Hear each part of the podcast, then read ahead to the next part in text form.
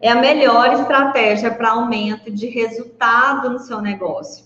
Tem um estudo americano que foi feito por consultores de pequenas e médias empresas, que eles fizeram o seguinte exercício: olha, uh, vamos ver qual é o impacto no meu lucro se eu aumentar o meu faturamento.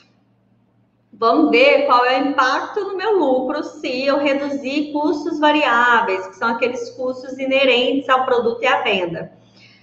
Vamos ver qual é o impacto se eu conseguir reduzir despesa fixa, se eu conseguir um aluguel menor ou se eu tirar do meu Prolabore, né? Ou reduzir equipe. É, nesse exercício, eles chegaram à conclusão que aumentando o faturamento em, 2, em 1%, tudo eles aumentaram 1%. Em 1%, o resultado no lucro era de 3%. É, reduzindo custos variáveis, esse resultado era um pouco melhor, em torno de 4%. Já nas despesas fixas, se não me engano, era 5%.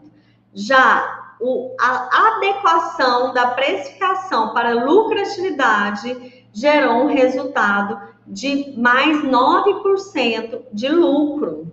Isso é muito, é quase que o dobro de todas as outras estratégias. E por que, que é tão relevante? Porque se você for partir do aumento de faturamento, é, possivelmente a gente está falando aqui em um número maior de vendas. Vender mais significa ter mais custos variáveis, né? Eu vou ter que comprar mais copo para poder vender mais copo.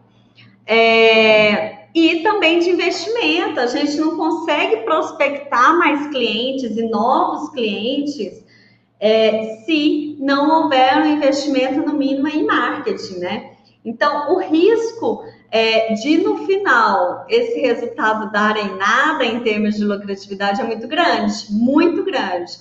É, e aí, se eu for pensar em redução de custos, isso é muito, muito arriscado também, porque principalmente o custo variável, se você trabalha com um produto, Hoje esse copo tá X, você precificou com, com valor de 10 reais, sei lá, e amanhã o fornecedor chega e fala, não, fulano, agora ele vai custar 12. A gente está falando de 20% de aumento. Se a sua lucratividade era, sei lá, de, no, em comércio, a nossa lucratividade normalmente é entre 15% e 25%. Você está falando de 20% de um dos itens que compõem esse preço de venda, e vamos imaginar que ele representa aí um terço, é, a gente está falando de 8%, né? Um pouco mais de 8% de, de redução do seu resultado. Então, você tinha lá 20 vira 12.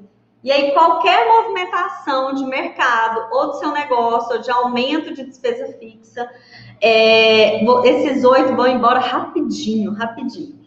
Então, uh, partir dos custos variáveis também não é a melhor estratégia. E despesa fixa, gente, quem tem negócio aí, levanta a mão.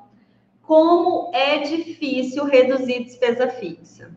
Na pandemia agora, a gente conseguiu, a gente conseguiu reduzir porque todo mundo estava envolvido, todo mundo passando pela mesma situação, todos os fornecedores, entendendo que se não se movimentasse é, fatalmente você ia perder aquele cliente, então todo mundo cedeu um pouco, né? Mas no dia a dia, você reduzir despesa fixa, que é negociar um aluguel, gastar menos água, menos energia, negociar um terceirizado, reduzir equipe, é muito difícil, é muito difícil. E é por isso que a, a adequação do seu preço de venda é a melhor estratégia para resultados.